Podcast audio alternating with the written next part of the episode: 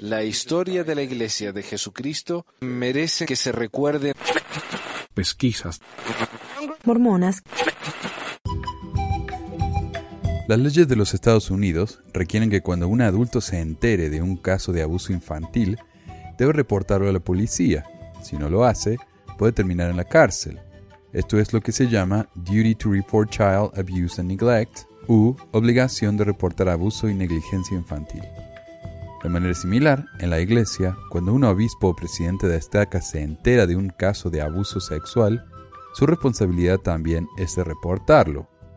Pero en su caso, el reporte no es a las autoridades, sino a los abogados de la iglesia. En el manual de instrucciones, sección 17.3.2 dice, en los Estados Unidos y Canadá, la Iglesia ha establecido una línea de ayuda para asistir a los presidentes de estaca y obispos en casos de abuso. 1-801-240-1911 o 1-800-453-3860, extensión 21911. Estos líderes deben llamar a la línea de ayuda si 1. Se enteran de abuso físico o sexual que incluye a miembros de la Iglesia. 2 creen que una persona puede haber sido abusada o está en riesgo de ser abusada. 3. Se enteran de que alguien ha visto, comprado o distribuido pornografía infantil. Cuando llamen a la línea de ayuda, los líderes podrán consultar con consejeros profesionales y especialistas legales que pueden responder preguntas y formular pasos a seguir. Un obispo también puede notificar a su presidente de estaca en casos de abuso. En países donde no hay una línea de ayuda, un obispo que se entera de algún abuso puede contactar a su presidente de estaca, quien buscará la guía del presidente de área. Si la información confidencial indica que las actividades abusivas de un miembro han violado las leyes aplicables, el obispo o presidente de estaca debe animar al miembro a que reporte estas actividades a las autoridades gubernamentales apropiadas, los líderes pueden obtener información sobre requerimientos locales de reportes por medio de la línea de ayuda. Cuando la ley requiere que se reporte, los líderes animan a los miembros a que se aseguren consejo legal calificado. Para evitar implicar a la Iglesia en asuntos legales cuando no es una participante, los líderes de la Iglesia deben evitar testificar en casos civiles o criminales o en otros procedimientos que tienen que ver con abuso. Entonces, los líderes mormones tienen que animar a los miembros a que reporten el abuso a la policía, pero ellos mismos no deben hacerlo. Desafortunadamente este consejo no siempre se sigue. Muchos obispos prefieren hablar primero con el consejo legal de la Iglesia, quienes a su vez le dan su opinión, la cual puede o no coincidir con el manual de instrucciones. Por ejemplo, hace poco se reportó en las noticias y quiero agradecerle a Estela por encontrar, traducir y publicar esta noticia en nuestro blog, pesmore.org, que un abogado para la iglesia le aconsejó a sus miembros a que no reportaran casos de abuso sexual. Gracias a que un fiscal de Arizona se enteró que un abogado de la firma Kirton McConkie, la firma oficial de la iglesia, y quienes son los abogados con los que uno se contacta cuando llama a esa línea de ayuda, le dijo a un obispo que no informara a la policía los casos de abuso sexual lo cual va en contra de la ley ya mencionada de obligación de reportar abuso y negligencia infantil. La joven en cuestión sufrió abusos sexuales por una década y confió a su obispo lo que le estaba pasando. Pero éste nunca denunció a los padres de la víctima a las autoridades porque Joseph Osmond, abogado que representaba a la Iglesia Sud, le dijo que no tenía que hacerlo. Mientras tanto, tanto un fiscal como un defensor de la víctima en el noroeste de Arizona están expresando su preocupación por los consejos que el bufete de abogados de la iglesia, Sud, Kirton McConkie, de Salt Lake City, están dando a los líderes laicos de la fe. La religión se usó contra esta joven durante años, dijo James Shopman, jefe adjunto de la oficina del fiscal del condado de Mojave. Lo que quiero decir con esto es que el adolescente creía que la gente sabía y estaba haciendo algo al respecto. Shopman envió una carta con fecha del 18 de mayo al Colegio de Abogados de Arizona, que regula a los abogados allí, quejándose de que el abogado de Kirton McConkie, Joseph Osmond, había brindado asesoramiento legal en el estado del Gran Cañón, aunque no tiene licencia para ejercer allí. O sea que el problema es doble. Este abogado no solamente recomendó romper la ley al decirle al obispo que no reportar el abuso, sino que dio consejo legal en un estado en donde no tiene licencia para hacerlo. Es difícil justificar las acciones de este hombre apelando a la ignorancia, porque a pesar de ser un abogado especializado en dar consejos a obispos sobre este tipo de cosas, tal vez no sabía que esto era ilegal.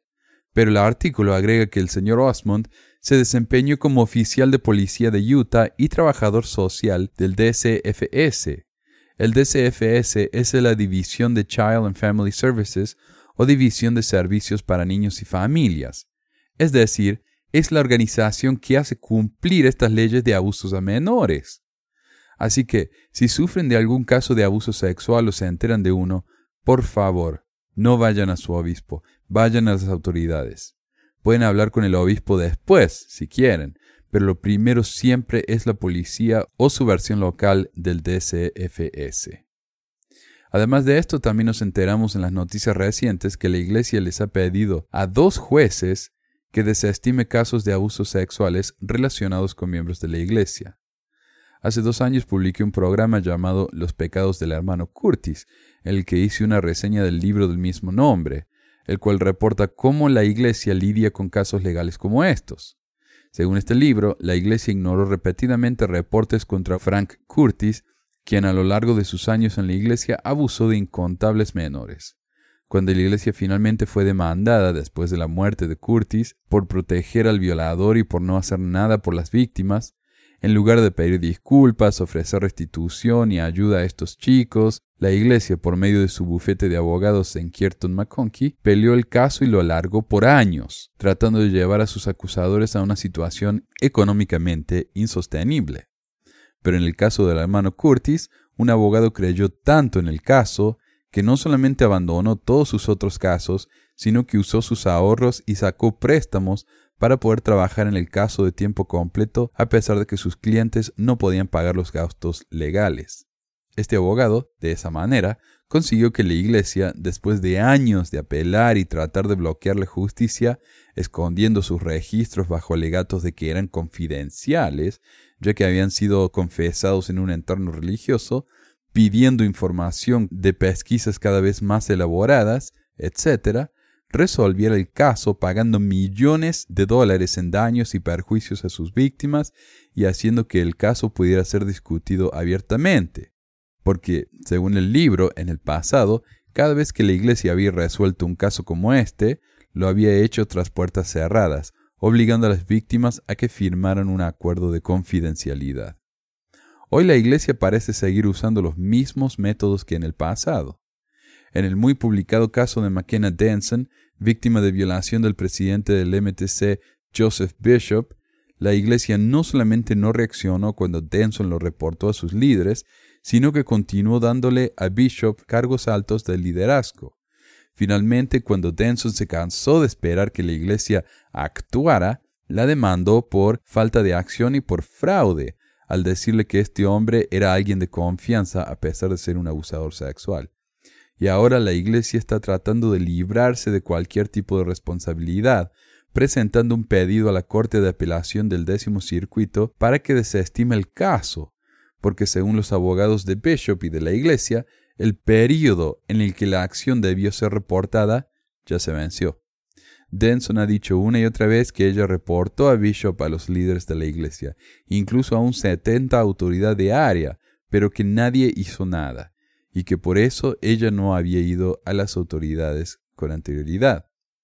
En un caso similar, la Iglesia le pidió a una jueza del Tribunal del Distrito de la Nación Navajo que desestime casos de abuso sexual que ocurrieron durante la época del programa de ubicación estudiantil La Manita, cuando el presidente Kimball dijo que educando a los jóvenes indios y haciéndoles unirse a la Iglesia, la piel se les estaba blanqueando.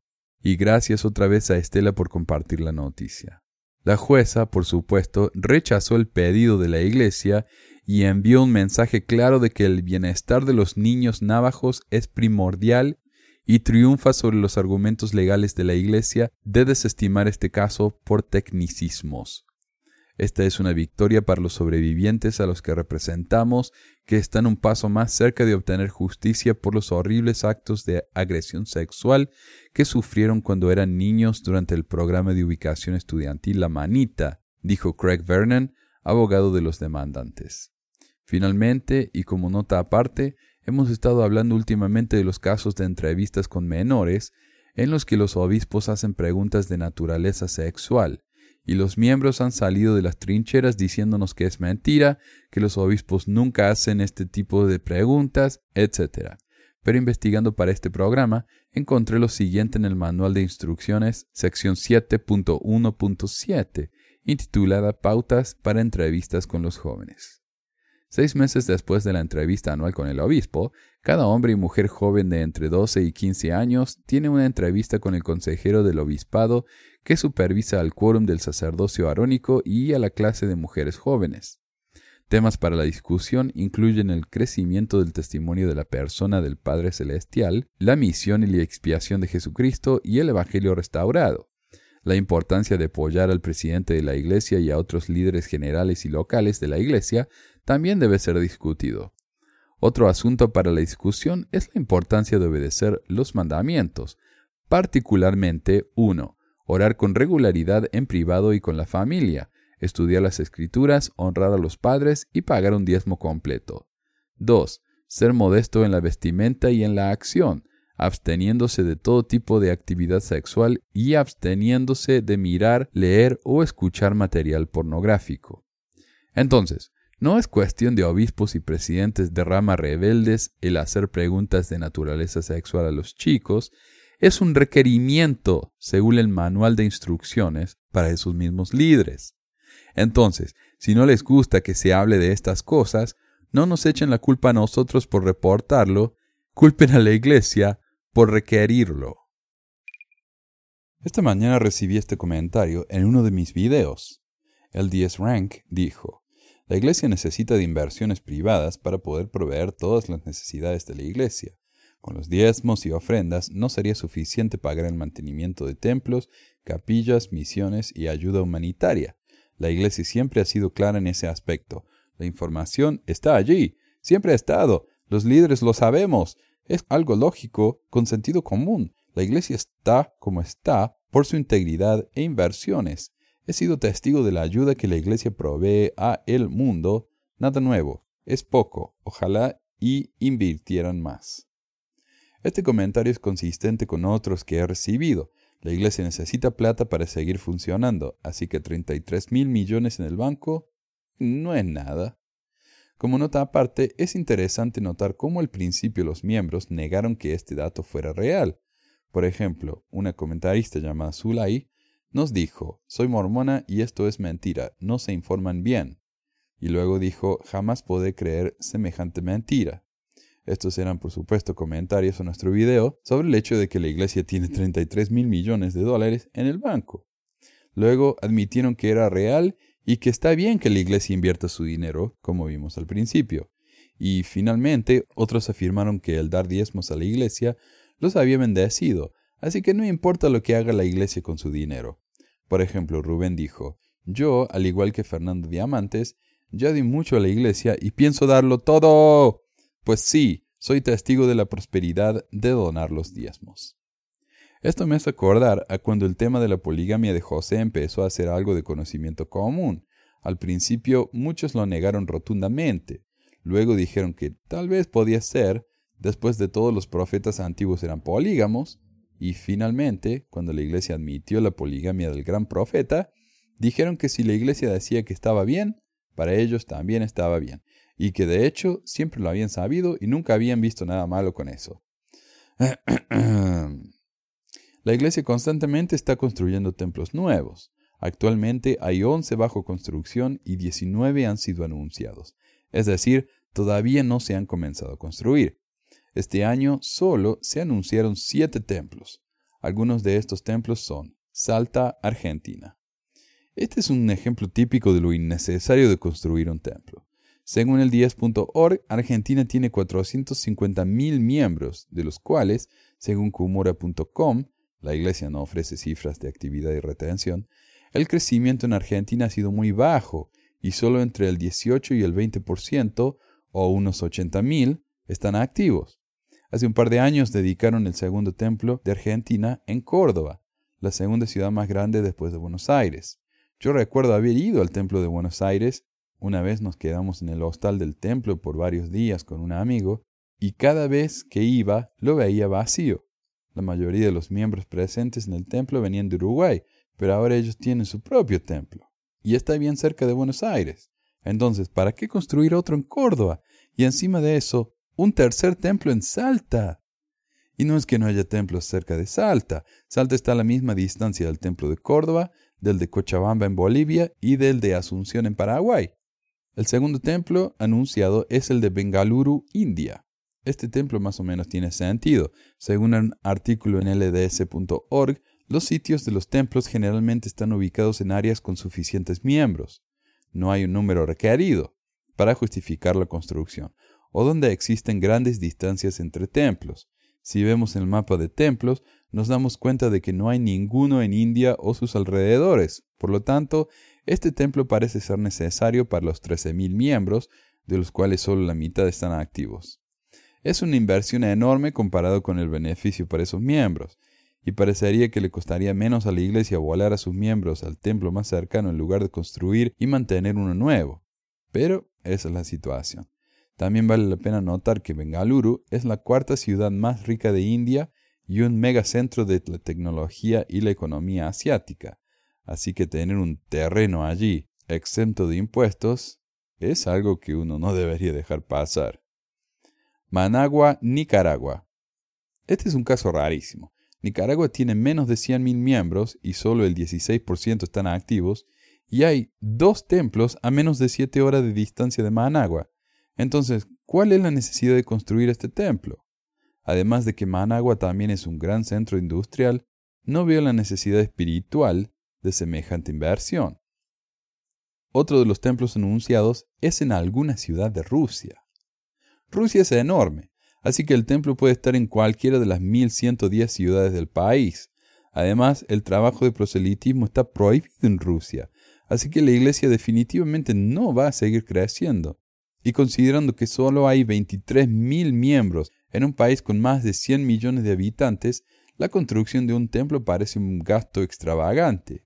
Y si me dicen que por más que haya cinco miembros en todo el país, esos cinco miembros se merecen un templo, consideren que si el templo se construye en Moscú, los miembros del centro del país van a estar a 3.500 kilómetros de distancia así que no va a ayudar mucho a menos que construyan un montón de templos a lo largo del país.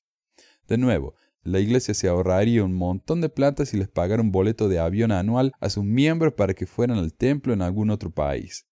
De los 23.000 miembros en Rusia, solo el 20% está activo, lo que significaría que 5.000 miembros van a la iglesia en Rusia. De esos 5.000, el 20% son menores de 19 y no pueden ir al templo dejándolo con un total de 4.000 visitantes potenciales al templo. Digamos que como mucho, un viaje al templo más cercano, en promedio, les cueste a los rusos unos mil dólares. Estamos asumiendo que la iglesia le va a dar la estadía en sus hostales gratis, por supuesto, para ahorrarse plata. Eso significaría que la inversión por año sería de 4 millones de dólares para enviar a los miembros rusos al templo.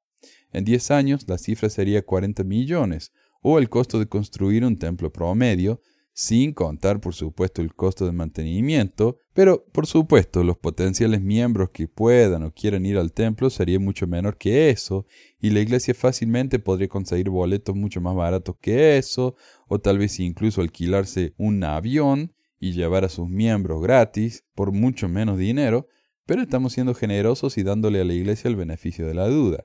Entonces, la construcción de un templo en Rusia es para ayudar a los miembros rusos a que vayan al templo, es difícil de aceptar si uno lo ve desde el punto de vista económico. Obviamente tiene que haber alguna otra razón.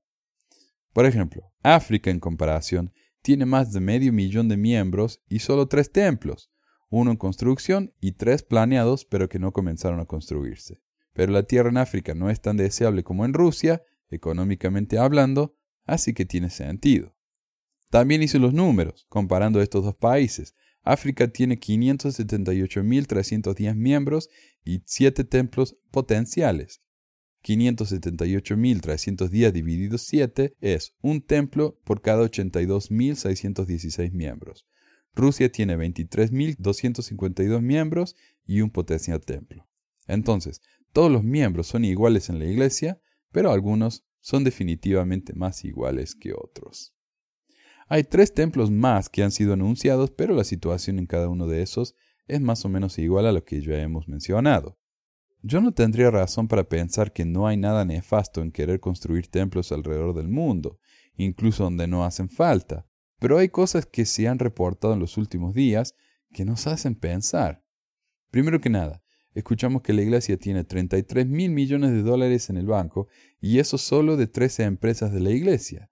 ¿Quién sabe cuántas empresas más tienen? Segundo, ya tenemos el precedente de Salt Lake, donde la iglesia compró un centro comercial de una manzana entera demolió el ZCMI, otro mall de una manzana que estaba al frente, pero este perteneciente a la iglesia, y en las dos manzanas vacías construyó un nuevo centro comercial lujosísimo de dos manzanas y dos pisos, con techo retractable y un arroyo que pasa por el medio, con restaurantes que no solo venden café y té, sino también alcohol. El propósito de este mall, según la iglesia, es embellecer el centro de la ciudad alrededor del templo, pero eso podría haberse hecho con un parque, con un museo, con algo que no cueste tanto ni que genere millones al mes. Ahora, la situación se pone aún más curiosa si uno examina algunos de los otros templos mormones. El de Ogden, y yo voy a hacer un tour uno de estos días, tiene un centro comercial justo al lado, tiene un centro de eventos donde se hacen casamientos, tiene un montón de restaurantes donde uno puede ir a comer después de hacer sellamientos por dos horas en el templo y tiene un edificio de oficinas llamado Ensign Plaza. Al otro lado del templo hay un edificio con departamentos de lujo donde los misioneros viven gratis. ¿Casualidad? Esos departamentos y la Ensign Plaza le pertenecen a una empresa llamada UPMA, la cual también es dueña del edificio de Desert Book, del edificio del Zions Bank y de la playa de estacionamiento del City Creek Mall. En otras palabras, es una empresa conectada muy estrechamente con la iglesia, si no es que es de la iglesia misma. Finalmente, el sitio de noticias de la iglesia acaba de reportar que uno de sus templos, en Mesa, Arizona, va a urbanizar 4.5 acres justo al lado del templo.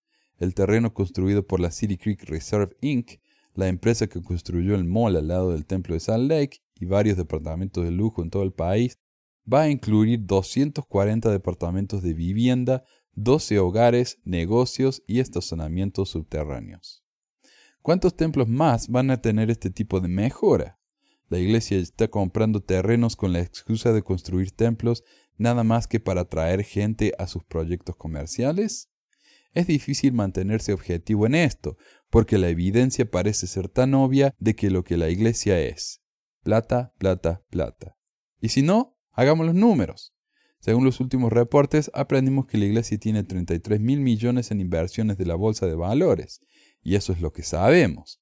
Además de eso, tiene sus tentáculos en negocios en todo el mundo, incluyendo universidades privadas, canales de televisión, radios, seguros de vida, el mismo presidente Monson hizo propagandas para Beneficial Life, uno de sus seguros, parques de entretenimiento, empresas de inversiones, granjas, ranchos, ganado y más. A la iglesia también le gusta comprar terrenos enormes y de hecho la iglesia es la dueña de terrenos privados más grandes de Florida.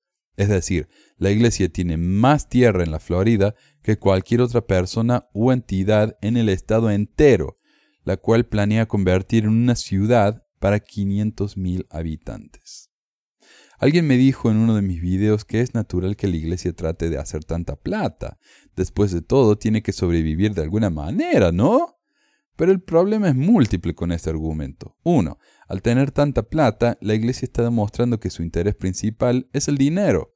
Por supuesto que no lo dicen, y de hecho lo que sí dicen es que uno de sus enfoques es ayudar a los necesitados, pero cuando donan 40 millones de dólares al año, mientras guardan miles de millones en el banco, ¿podemos creer que su motivo es tan altruista?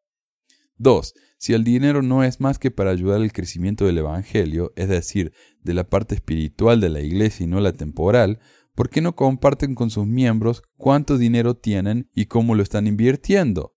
Recientemente el boleto del diezmo cambió y ahora dice que la iglesia se guarda el derecho de usar el dinero recibido en diezmos y ofrendas para lo que mejor le parezca, no solo para los fondos que el donante ha especificado. Así que si yo doy dinero para el Fondo Perpetuo para la Educación o para la impresión del libro de Mormón, la iglesia puede usarlo para pagar el alquiler a Nelson o para comprarle un par de corbatas nuevas a Oaks. 3. Está bien que la iglesia invierta en una manera que los ayude a mantenerse financieramente independientes. ¿Pero tanta plata? ¿Cuánto más plata necesitan antes de decir, ya es suficiente, ayudemos un poco con cosas que realmente se necesitan? En comparación, la fundación del presidente Jimmy Carter, el Carter Center, cuyo presupuesto entero puede encontrarse en su sitio web, recibió 332 millones en el 2015, de los cuales donó 328 millones, y el resto fue a inversiones para el futuro. En otras palabras, donaron el 99% de sus ingresos anuales. Es imposible saber cuánto donó de sus ingresos la Iglesia el mismo año, ya que no lo reporta, pero si comparamos la cifra conocida de 33 mil millones con los 40 millones en promedio que donan, la cifra es más o menos del 0.12%. El Carter Center, 99%. La Iglesia de Cristo restaurada en la tierra, 0.12%. 4. Sí, me pueden decir un mormón fiel, pero la iglesia tiene que construir capillas, templos, mandar a los misioneros a la misión, imprimir libros, etc. Excepto que los misioneros tienen que pagarse su propia misión. Además, me parece perfecto que la iglesia se los pague, porque en realidad no son más que vendedores para la corporación. Pero en lugar de eso, estamos recibiendo informes de que en algunos países, si la familia no paga la misión del chico, el elder se tiene que volver o en el mejor de los casos, la familia queda endeudada con la iglesia hasta que terminen de pagar la misión del chico. Con respecto a la impresión de los libros y manuales, esas cosas le cuestan plata al barrio, no son gratis. Y si quieren ver la lista de precios, pueden darse una vueltita por el sitio del centro de distribución de la iglesia y ver por ustedes mismos. Sí, terco, me podrán volver a decir. Pero esa plata de los barrios que se usa para comprar esos manuales viene de la iglesia. Sí, pero ese dinero, como aprendimos revisando los reportes de impuestos de la iglesia en Canadá, es considerado caridad. Así es, el dinero que recibe cada barrio para pagar por esos materiales que la misma iglesia les vende es considerado como parte de esos 40 millones de dólares que la Iglesia dona al año. Estos reportes de Canadá nos informan que el énfasis de la caridad de la Iglesia en ese país es como sigue. El 50% del dinero donado a caridad es para lugares de adoración, congregaciones, diócesis, etc. Es decir, la Iglesia cuenta la construcción y mantención de capillas como caridad. Evangelismo, organizaciones misionales, 20% programas de difusión, hermandad religiosa y organizaciones auxiliares, es decir, los presupuestos del barrio, son el 30%. Eso es el 100% del dinero donado por la iglesia. Se lo dona a sí misma, según la misma iglesia. Entonces, ¿de dónde viene el dinero usado para ayudar a la gente necesitada fuera de la iglesia? De los miembros. Si hay necesidad de ayuda en algún desastre natural, los miembros se presentan dan una mano y la iglesia se lleva el crédito. Si hace falta comida, los miembros juntan lo necesario, lo donan y la iglesia se lleva el crédito. ¿Cuántas veces me han puesto la bolsita acá afuera de mi casa que dice que necesitan dinero para ayudar en cierta causa y que les devuelva la bolsita llena de mercadería? Mientras tanto, yo dono y la iglesia se lleva el crédito. Tal vez la iglesia en Estados Unidos, a diferencia de en Canadá, usa parte de su dinero para ayudar a algo que no forma parte de sí misma. Pero mientras no dejen de esconder sus declaraciones de impuestos, no lo vamos a saber. Lo mejor de todo es que el dinero dado en caridad es libre de impuestos. Así que la iglesia se vende a sí misma materiales que imprime con el dinero que obtiene de venderse a sí misma esos materiales, todo libre de impuestos. Y si la iglesia dice que dona 40 millones pero millones de ese dinero va a sí misma, ¿cuánto dan en caridad a otras instituciones? Según lo que nos dijeron varios miembros de España en una entrevista, prácticamente nada. Los miembros tienen que ir a pedir ayuda a la Iglesia Católica para poder comer, porque a la mormona le importa entre poco y nada. Y si la Iglesia no ayuda a sus propios miembros, ¿a quién ayuda? Pero estábamos hablando de los templos. ¿Qué pasa con los templos? La iglesia no ofrece cifras de cuánto salen sus templos. Algunos, dependiendo del área, son más baratos que otros. El templo de San Diego costó 24 millones en el 93, mientras que el de Filadelfia costó 70 millones hace 7 años. Construir un templo en Nicaragua definitivamente va a costar menos que construir un templo en Qatar, si es que tal cosa se diera algún día, y debería, ya que la profecía dice que la iglesia va a cubrir el mundo entero.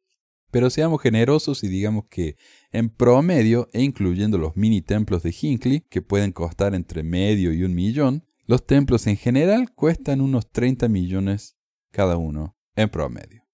La mantención, por su parte, es de más o menos un millón al año, menos para los mini templos. La iglesia construyó cinco templos en el 2015, seis en el 2016 y cuatro en el 2017. Usando una cifra promedio de esos últimos años, digamos que la iglesia construye cinco templos al año en promedio.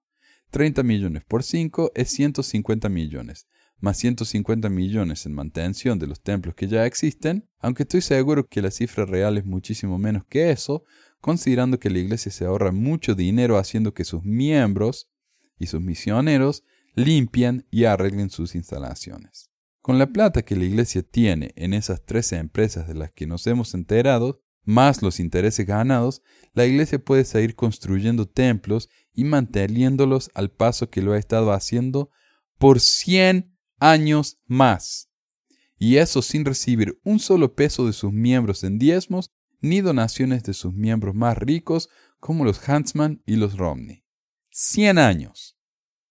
Entonces, la capilla se pagan solas, los templos se pagan solos, la iglesia no da un peso en caridad real. Entonces, repito, ¿por qué una iglesia tiene tanta plata en el banco? Pero además de eso, volvamos a la pregunta inicial. ¿Por qué construir tantos templos que nadie va a usar? Hay varias posibles respuestas para esto que van de la opinión de un miembro fiel a la de un cínico como yo, y las voy a poner en ese orden. 1. Los profetas creen que realmente están ayudando. 2. Los profetas pueden estar tratando de autocumplir su profecía de que la iglesia va a cubrir la tierra. Por más que la iglesia no pueda hacer proselitismo en Jerusalén, por ejemplo, tiene una universidad de BYU allí, haciendo notar su presencia y de alguna manera cumpliendo esa profecía. Por eso debe de ser que hay leyendas urbanas de que ese centro de BYU en Jerusalén puede convertirse muy fácilmente en un templo. 3. Construir templos es una decisión totalmente independiente de la iglesia y de la cual no tiene que rendir cuentas a nadie. Tal vez los barrios se cierren, tal vez las estacas se combinen, tal vez los miembros se vayan y los misioneros bauticen cada vez menos, pero si la iglesia construye un nuevo templo, está dando la ilusión de crecimiento, además de la publicidad impagable que la apertura de un nuevo templo genera. Muchos diarios locales reportan que un templo mormón va a abrirse, luego que se ha comprado el terreno, luego que se está construyendo y finalmente que va a dedicarse y a abrirse. Esto es años de publicidad gratis.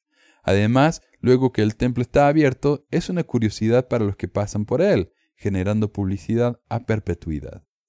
Algunos templos también han sido anunciados, creando ese tipo de entusiasmo y publicidad, pero nunca fueron construidos, como el de Urdaneta en Filipinas, el cual fue anunciado en el 2010 y hasta ahora la construcción no ha comenzado. El de White Plains en Nueva York fue anunciado en los 90 y ahora ha desaparecido de la lista de templos anunciados.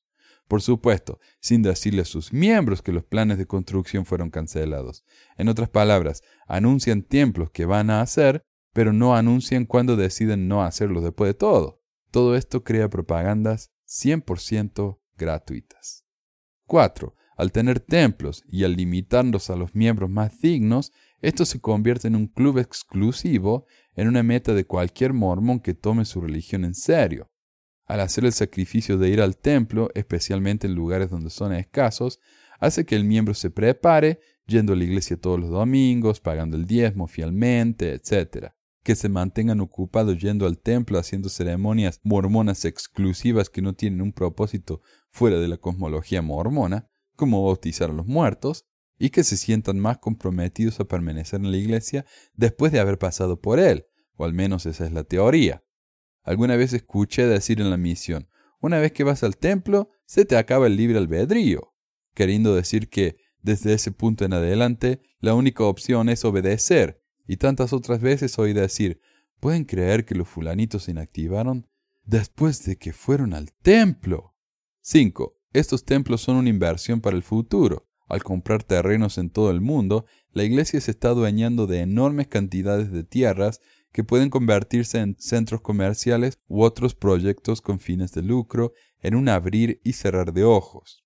Y, además de cumplir con todos los objetivos mencionados anteriormente, mantener esa propiedad en la forma de un edificio religioso puede ser más barato que tener un terreno vacío en los mejores vecindarios del planeta y tener que pagar los impuestos de la propiedad, porque recordemos que los templos y capillas, en la inmensa mayoría del mundo, no pagan impuestos. 6. Como extensión del punto anterior, en algunos países el dinero donado a las iglesias no puede salir del país. Por lo tanto, la iglesia prefiere construir edificios masivos usando el dinero para comprar materiales de construcción, candelabros de oro y tantas otras cosas más de sus socios de negocios, o incluso familiares, en lugar de donarlo a caridad. 7. Las empresas contratadas para construir esos templos pueden ser de parientes de los líderes más altos, por lo que es un negocio para la familia. 8. Potencial lavado de dinero. Entonces, cuando pasen por un templo mormón, piensen que adentro no solo hay miembros disfrazados de panaderos dándose apretones de manos bizarros, también están participando en una enorme expropiación de tierras a nivel mundial.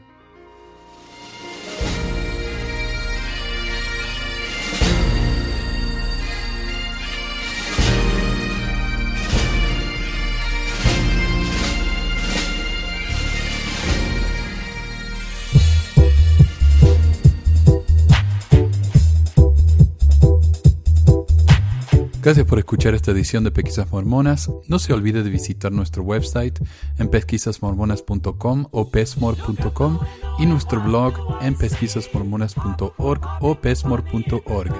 También tenemos un grupo de Facebook donde la discusión siempre es animada y si tiene un comentario, pregunta o hate mail, puede enviarlo a manuel.pesquisasmormonas.com. Y si por alguna razón ha abandonado la iglesia y ya no sabe qué hacer con todos esos miles de dólares extras, ahora que ya no paga el diezmo, le agradeceríamos si nos envía uno o dos dólares por medio de Patreon en patreon.com barra pesquisas mormonas o en paypal.me barra pesquisas mormonas para ayudarnos a cubrir los gastos de domain y hosting del podcast. Muchas gracias de nuevo y hasta la próxima semana. La música del comienzo del podcast es la canción de la primaria Historias del Libro de Mormón por Clive Romney. La canción previa a esta es Lo el Profeta del ex de Acevedo y esta es la versión de la banda Roosters de la canción de la primaria Palomitas de Maíz. ¿Por qué ayudar a pesquisas mormonas para que mi papá pueda parar los websites del podcast? Y de los videos. Gracias. Pues quizás hormonas. Pi, pi, pi.